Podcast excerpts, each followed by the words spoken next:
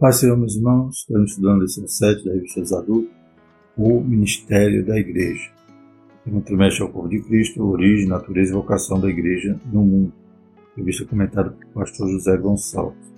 Então, continuando falando sobre a Igreja, gente vai falar sobre o Ministério, sobre o sacerdócio real, sobre os dons ministeriais que Deus dá à Igreja para sua edificação. Louvado seja Deus. O textuário diz, e ele mesmo deu uns para apóstolos, outros para profetas, e outros para evangelistas, e outros para pastores e doutores. Aos Efésios 4.11. Verdade prática, os dons ministeriais foram dados com o objetivo de edificar a igreja e promover a maturidade de seus membros. Louvado seja o Senhor. Então, o objetivo todo é este, a edificação da igreja. Como já vimos, né, algumas imagens da igreja, ele é o prédio, ele é o edifício, é a lavoura. Glórias a Deus. Tudo isso requer cuidado.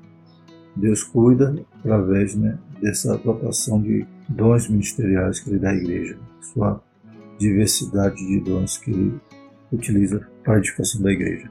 Dons ministeriais, dons de serviço e também os dons espirituais. Então, sempre o Senhor está cuidando, está podando, está, está providenciando que o prédio cresça de forma alinhada, de forma aprumada, né? não se removendo o alicerce que é Cristo. Né? Então, em todas essas figuras, a gente percebe que há necessidade da preservação, da construção. E o Senhor é aquele que faz essa obra através dos dons que Ele dá aos homens. Louvado seja o Senhor. A leitura bíblica em casa se encontra em Efésios 4, de 11 a 16.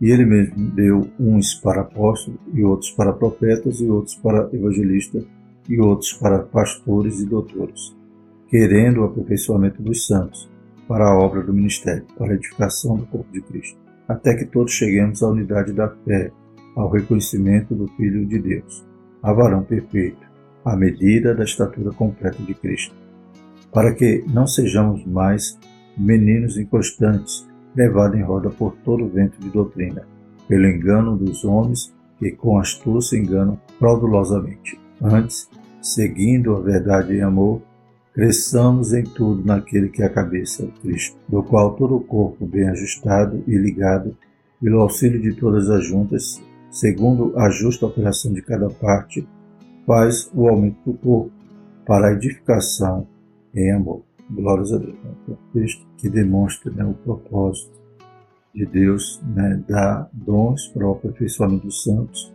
para a obra do ministério, mas também para edificação do corpo de Cristo. Glórias a Deus. Então, servir a Deus é sempre estar buscando servir aos outros. Porque a Bíblia diz que quanto mais o Senhor dá, mais o Senhor requer. Louvado seja o Senhor. As pessoas hoje pensam que, embora a gente vai falar aqui de dons e não de cargos em si, mas as pessoas às vezes recebem um título, um cargo, e acham que é para ser servido, não para servir. É pelo contrário, né? quanto mais capacitação, capacidade que Deus nos dá, é para que possamos servir a Ele e à Igreja. Louvado seja Deus. Os objetivos da lição são apresentar a doutrina bíblica do ministério sacerdotal, observada na antiga aliança e praticada pelos crentes na nova aliança, elencar os cargos ministeriais instituídos na igreja primitiva e explicar as qualificações de natureza moral e social exigidas para o exercício ministerial. Glórias a Deus. Vamos falar sobre esse ministério da igreja. Aleluia. Vamos falar também sobre o ministério de cada crente. Então falaremos aqui sobre o sacerdócio real, né? Sacerdote lá da antiga aliança e hoje os crentes exercendo também essa função. Vamos entender o que significa isso. A introdução diz: Nessa lição veremos o ministério em suas diferentes funções e ofícios, bem como as qualificações que, biblicamente, são exigidas para o seu exercício. Primeiramente, mostraremos que, de modo bíblico, todo cristão exerce o ministério sacerdotal, que o habilita a ministrar diante de Deus. Nesse sentido, não há diferença entre os membros e a liderança. Então, neste ponto, né, em relação ao sacerdócio universal né, dos crentes da igreja, a gente vê que é um tema que foi muito combatido na reforma, né, pois a Igreja Católica, né, ela tem a figura do sacerdote. Então, eles copiam, né, a figura do sacerdote da antiga aliança, inclusive nas vestimentas. Mas a Bíblia mostra que todo crente ele faz parte do sacerdócio real. Então, hoje nós não temos um mediador. Precisa ter alguém para fazer a mediação entre nós e Deus. Todos nós já podemos acessar o trono da graça e apresentar uns aos outros. A Bíblia diz que devemos orar por todos os homens. Então, todos nós temos essa função, como veremos aqui. Né? Nesse sentido, né, no sentido do sacerdócio real, sacerdócio universal da igreja, todos são iguais. Às vezes a gente confunde né, a figura do pastor com de um sacerdote. Mas não existe mais essa figura do sacerdote. O sacerdócio é real. A gente vai ver que existem os dons ministeriais, com um propósito específico para Deus usar, conforme a sua multiforme graça, os homens para exercerem funções para a edificação da igreja. Mas no sentido de sacerdote, todo crente é um sacerdote. Por outro lado, a Escritura mostra claramente que Deus escolheu determinadas pessoas para funções e ofícios específicos. Esses ministros, chamados por Deus, têm a função de servir a Igreja de Cristo e trabalhar no aperfeiçoamento dos santos. Amém? Então, todo crente faz parte do sacerdócio real, mais uma vez citando ele nado renovado, né? ele dá homens dons à igreja. Da igreja a homens, dá homens à igreja, né? pastores, apóstolos, mestres, doutores, evangelistas, né? então ele dá esses dons aos homens e dá esses homens à igreja para trabalhar em prol da sua edificação. É o que veremos aqui durante toda a lição. Primeiro tópico, o ministério sacerdotal de todo crente. O sacerdócio no Antigo Testamento. Vamos ver a diferença da antiga aliança para a nova. Né? Inclusive para evitarmos né, esse erro que a Igreja Católica faz, de copiar né, o sacerdote da antiga aliança, tiver a roupa né, de, um, de um bispo, de um cardeal, gente percebe que ali é uma figura daquilo que representava na antiga aliança, mas hoje estamos na nova. A gente vai ver que há uma diferença da antiga para a nova. A prática do sacerdócio é bem antiga entre os hebreus. Ela saiu da esfera familiar para se tornar uma complexa prática cerimonialista. Dessa forma, a evolução do sacerdócio da antiga aliança é como segue. Primeiro, no princípio, quando surgiu a necessidade de se oferecer sacrifícios, os cabeças da família eram seus próprios sacerdotes. Gênesis 4.3 e Jó 1.5. Deixa eu Jó oferecendo sacrifício para os seus filhos para que, se porventura né, eles houvesse pecado. E em Gênesis aqui a gente vê a figura de Caim e Abel também oferecendo sacrifícios a Deus. Segundo, assim, na era dos patriarcas, encontramos o chefe da família exercendo essa função. Deixa aqui que está ligado né, ao sacrifício. Então, até aqui ainda não havia né, a figura dos sacerdotes e do sumo sacerdote, como veremos mais à frente. Terceiro, Israel, como nação, foi posta como sacerdote para os outros povos. A própria nação né, a nação sacerdotal. Por quê? Porque ela vai apresentar Deus às outras nações. Né? Então, Israel tinha esse propósito. Deus chamou para que aquele povo representasse o seu nome na terra. Quarto, Sinai se limitou a prática sacerdotal à família de Arão e à tribo de Levi. Então, a partir do recebimento da lei, mudou a condição ali do sacerdote. Né? O Senhor especificou uma família, uma tribo e uma família. Portanto, a gente vê então essa linha cronológica né, a respeito da figura de, do sacerdote, aquele que ia representar ou apresentar ou mediar o povo a Deus. Né? Primeiro começa de forma familiar, até se oficializar no Sinai, né, a figura de um sacerdote, de uma tribo só e de uma família só, a família de Arão. E a partir daí, né, a gente vê todos os, todos os componentes né, dos ritos que o sacerdote iria exercer, inclusive a sua vestimenta, a sua roupa diferenciada né, e toda a simbologia que era cada parte do seu vestuário. O segundo subtópico fala sobre uma doutrina bíblica confirmada no Novo Testamento. Essa questão de ser nação sacerdotal, a gente vai ver, era Israel, hoje vai ser confirmado no Novo Testamento, agora para a igreja. O Novo Testamento apresenta o sacerdócio da antiga aliança como um tipo de Cristo, Hebreus 8.1, que operou o derradeiro sacrifício pelos pecados do povo. Assim, não mais uma família, tribo ou nação é detetora do sistema sacerdotal. Agora é a igreja que constitui o sacerdócio universal de todos os crentes. 1 Pedro 2,5, Apocalipse 5,10 e também conforme Jeremias 34. Logo, Se debaixo da antiga aliança o sacerdote era um ministro do culto, agora sob a nova aliança, como sacerdotes, oferecemos o próprio corpo em sacrifício vivo. Glórias a Deus. A gente sabe que na nova aliança, né, Cristo demonstra a sua prioridade em relação à velha. Ele né, foi, como vimos, né, o sacerdócio do Antigo Testamento era a figura do Cristo. Então, o próprio Jesus agora ele se ofereceu a si mesmo em uma única vez, né, de forma derradeira, um sacrifício perfeito. Glórias a Deus. Então essa parte Jesus já fez. Então não há necessidade mais daqueles sacrifícios que eram feitos de forma repetida, né? O Senhor se ofereceu de forma cabal, né? Como ele disse na cruz. Está consumado. Louvado seja o nome do Senhor. Mas a igreja, como nação sacerdotal, ela oferece também uma oferta ao Senhor.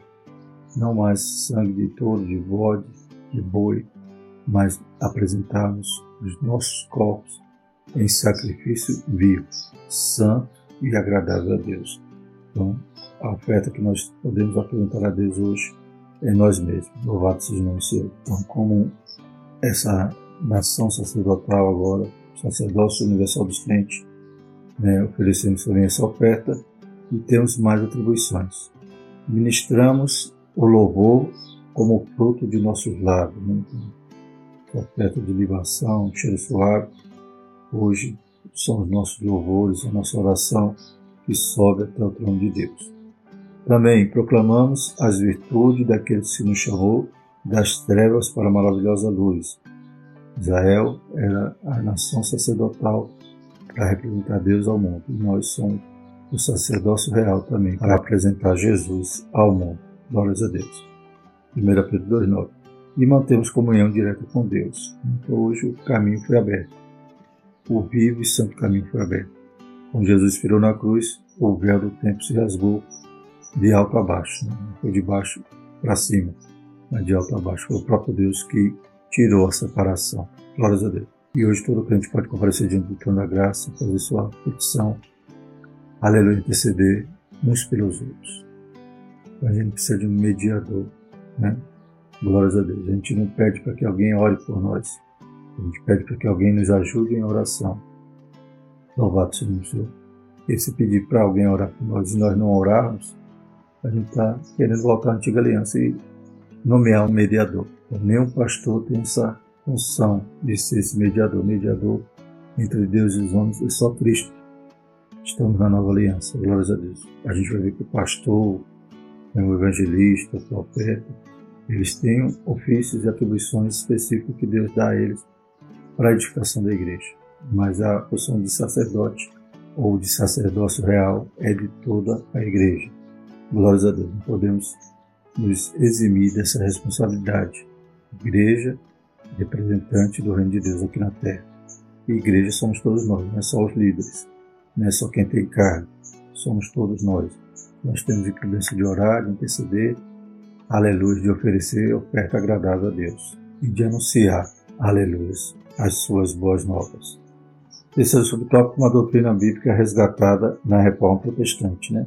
Então, como citamos, essa informação que já está contida no Novo Testamento. Né? Então, ela vem à tona, ou seja, ela é relembrada. Porque, como vimos, a Igreja Católica ela centraliza ali a figura do sacerdote, a partir do padre, né? toda a sua hierarquia ali, até o Papa. Mas a gente vai ver aqui que a igreja protestante, né, ela vai contra né, essa condição e vai demonstrar o que está na Bíblia em relação ao sacerdócio universal do crente.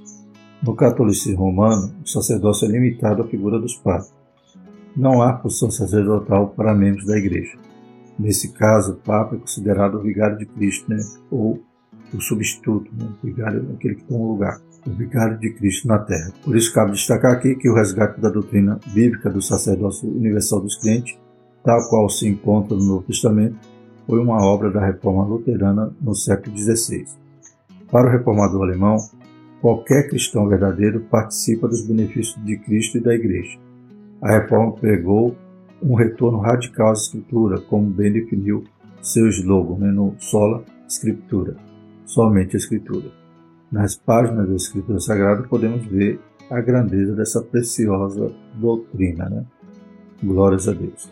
Conforme 1 Pedro 2, 9 diz: Vós, porém, sois a raça eleita, sacerdócio real, nação santa, povo de propriedade exclusiva de Deus, a fim de proclamardes as virtudes daquele que vos chamou das trevas para a sua maravilhosa luz. Pedro escrevia não aos líderes da igreja, mas à igreja. Então, nós somos, aleluia, nação eleita, sacerdócio real, povo adquirido, glórias a Deus. Como diz no, no subsídio aqui, auxílio devocional da revista dos adultos, nós temos que exercer essa função. A Bíblia diz que nós não éramos nem povo antes, mas Jesus nos resgatou na cruz, pagou o castigo que era para nós na cruz, nos reconciliou com Deus nos adquiriu como povo, para que a gente agora represente, aleluia, o seu reino aqui na terra, glórias a Deus. E essa representação parte também dessa responsabilidade de ser sacerdócio real. Como diz aqui, assim a imagem de sacerdócio real cristão era clara e poderosa. Nós que por causa do pecado nem mesmo éramos um povo de Deus, fomos chamados das trevas e recebemos a posição mais elevada. Glórias a Deus. Que privilégio, né, irmão? As bênçãos espirituais que o Senhor nos dá quando, aleluia, ouvimos a voz do Espírito Santo, nos rendemos a Ele, nos arrependemos do pecado e fomos salvos. Aleluia. Quantas bênçãos recebemos neste momento e precisamos cumprir a nossa parte, a nossa responsabilidade como povo de Deus. Segundo tópico, a estrutura ministerial do Novo Testamento. Primeiro subtópico, ministério quinto. Vamos falar agora sobre os dons ministeriais. O texto de Efésios 4.11 diz que Deus pôs na igreja apóstolos, profetas, evangelistas, pastores e mestres. Essa relação é descrita comumente como ministério quinto da igreja. Né? Cinco, né? Então lembra da mão e lembra desses dons que Deus dá aos homens e dá à igreja. Então, letra A, apóstolo. Alguém enviado em uma missão. Mateus 10, 12, Lucas 22, 14 e Atos 13, 2. Alguns requisitos podem ser destacados para alguém ser um apóstolo. Ter estado com o Senhor Jesus, Atos 1, 21, 22. Ter sido uma testemunha da ressurreição de Jesus, Atos 1, 22. Ter visto o Senhor, Atos 9, 1 a 5. Ter operado sinais e maravilhas, 2 Coríntios 12, de 1 a 5. Assim, no Novo Testamento, o apostolado pode ser visto mais como uma função do que um ofício. Né?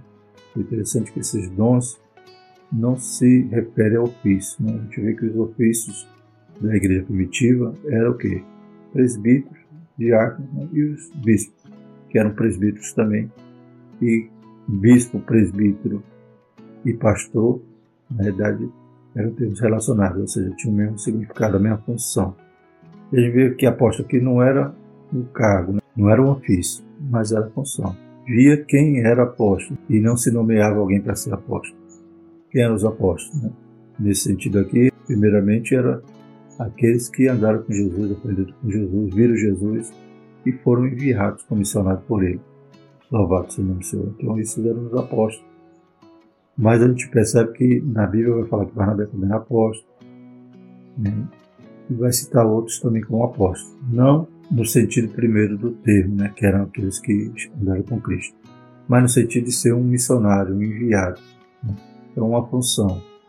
Então, quem seriam os apóstolos hoje? Não é um ofício que se diga, que se nomeie alguém, ó, você foi consagrado apóstolo. Mas os apóstolos seriam os missionários hoje, né? Naquela época é diferente, porque naquela época os doze apóstolos, né, e mais Paulo, eles tinham né, aquela autoridade canônica, né? eles puderam escrever, puderam doutrinar a igreja, seus escritos né, eram inspirados porque era doutrina dos apóstolos ou a doutrina de Cristo. Eles aprenderam com Cristo diretamente. Até Paulo, né, como vimos aqui, ele se qualificava nessa função porque também viu a Cristo já ressurreto. Glórias a Deus. Então, há os apóstolos 12, com Paulo 13, e há também aqueles que eram chamados de apóstolos por serem enviados, missionários, que poderíamos hoje né, fazer essa relação. Né? Então, o apóstolo é aquele que tem essa incumbência de chegar num lugar que não tem nada e começar ali uma igreja. É um missionário. Corre todo o risco ali de implantar ali o reino de Deus ou de propagar a mensagem de Jesus e ser rejeitado, ser apedrejado, ser morto. É um missionário. Então, em relação à sua função, hoje podemos enquadrar a função de um missionário. Infelizmente, hoje as pessoas tratam como ofício e consagram pessoas a mas isso não é bíblico. Né? No sentido primário, apóstolos são os doze, mais Paulo. E no sentido geral, são os missionários. E a letra B fala sobre profeta. O profeta era alguém inspirado e autorizado para falar em nome de Deus. Nesse aspecto, ele era um porta-voz de Deus. No Novo Testamento, o profeta exortava e consolava, Atos 15, 32, e trazia a revelação do futuro, Atos 11, 27 e 29. Contudo, a Escritura distingue o ministério do profeta do dom de profecia. Assim, somente alguns eram chamados para ser profetas, Efésios 4, 11, enquanto todos poderiam exercer o dom da profecia. Então, esse profeta estava relacionado à própria palavra, né? a transmitir a palavra de Deus, era o porta-voz de Deus e posso também fazer uma associação com hoje. O profeta é um pregador, um proclamador da palavra. Louvado seja o Senhor. Como vemos aqui, a Bíblia distingue essa função de profeta com o dom de profecia. O profeta, é claro, ele pode ser usado em dom de profecia, mas o dom de profecia é quando Deus dá, né? Deus usa ali. O profeta pode usar todo o crente, mesmo aquele que não está enquadrado nessa função de proclamador da palavra ou pregador como profeta. Então, nenhum desses cargos eram ofícios, ou seja, vou oficializar.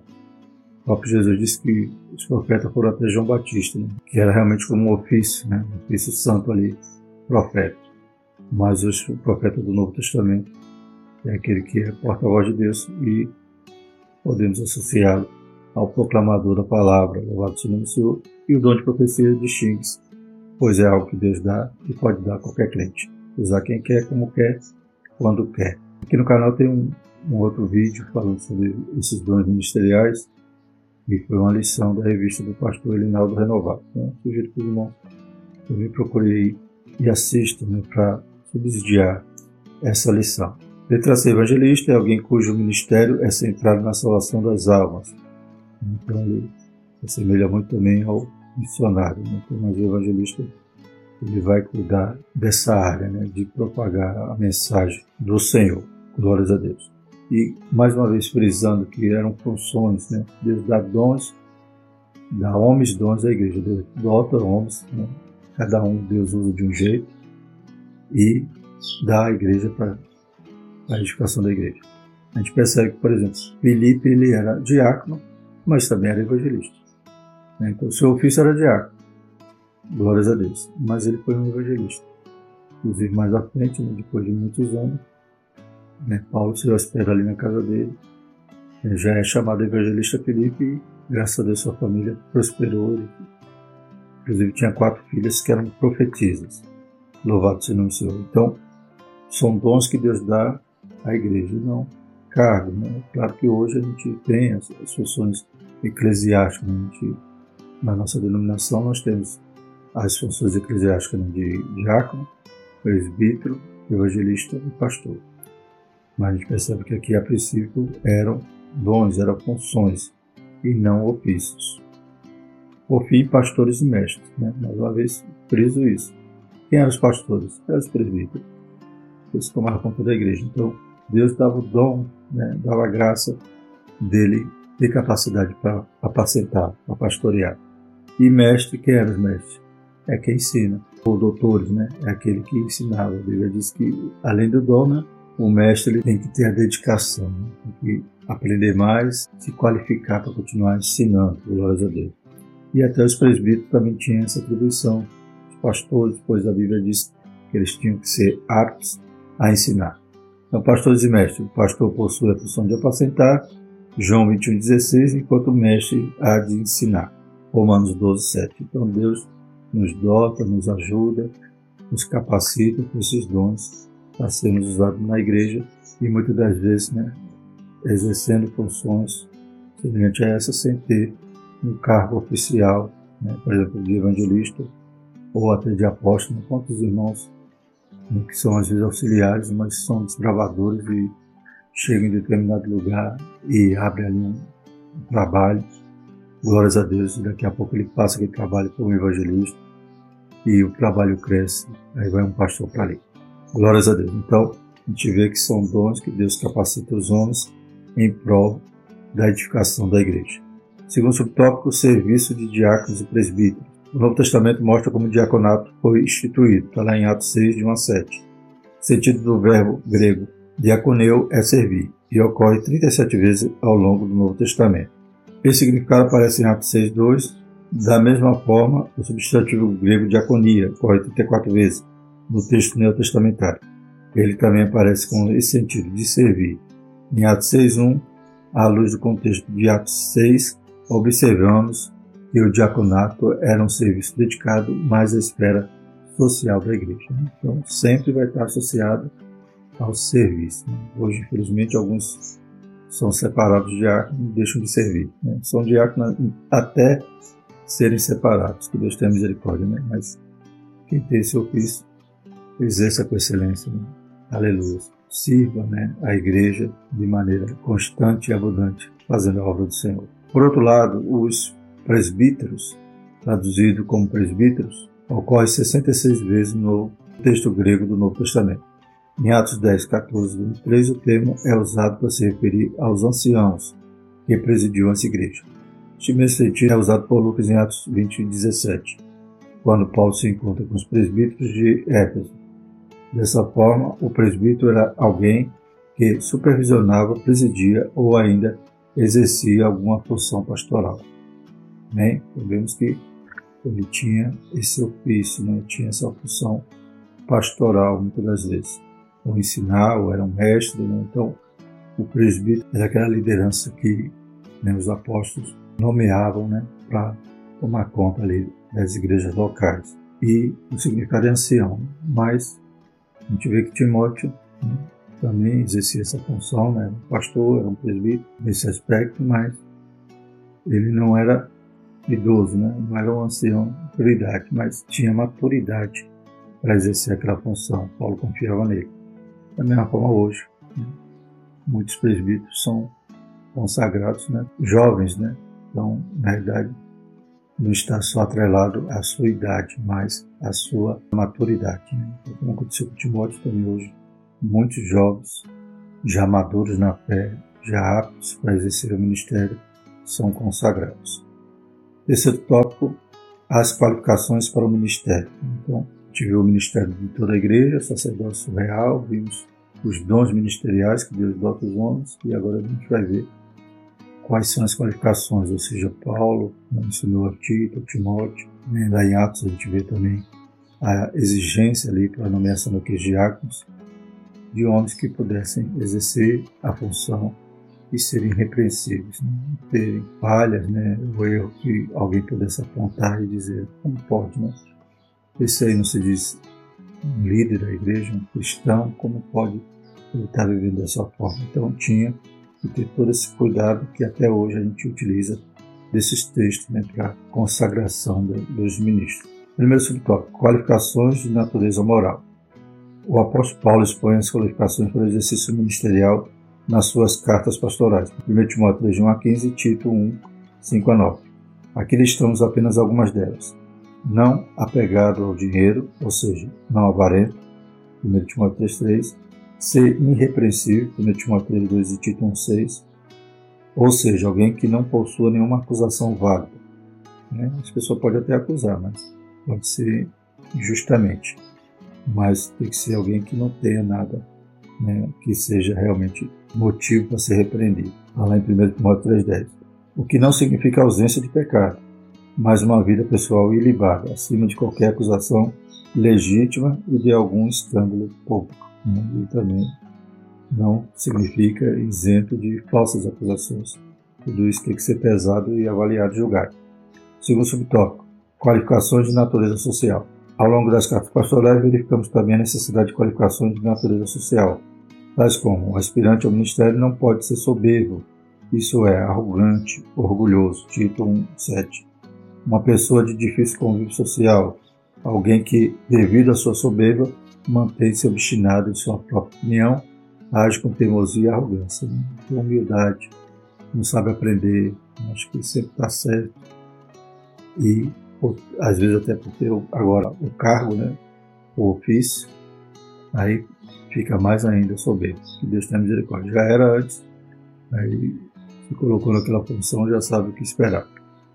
O aspirante também não pode ser irracível, título 1.7, truculento, né, violento, aquele que possui um temperamento mais colérico, uma pessoa que não pensa duas vezes antes de agir de forma descontrolada contra o outro, desqualificando para ser ministro do Senhor. Então, uma pessoa destemperada, né, uma pessoa brava, que qualquer coisinha já é, e havia de fato. Então, tem que todas essas condições, né, todas essas qualificações, tanto moral como social, tinham que ser observadas. Além disso, temos o terceiro subtópico que fala qualificados para o ministério. De acordo com as cartas pastorais, podemos afirmar que há qualificações claras para o exercício do ministério da Igreja de Cristo.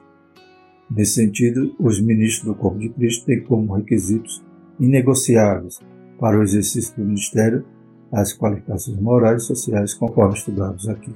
E esses textos são base para né, a consagração de diáconos, presbíteros, como vemos também nas cartas pastorais, faz falar sobre as qualificações dos diáconos, que não se diferem muito, né, porque eram representantes, né, então, pessoas que iam, aleluia, liderar a igreja, tinha que ter a mesma qualificação moral e social.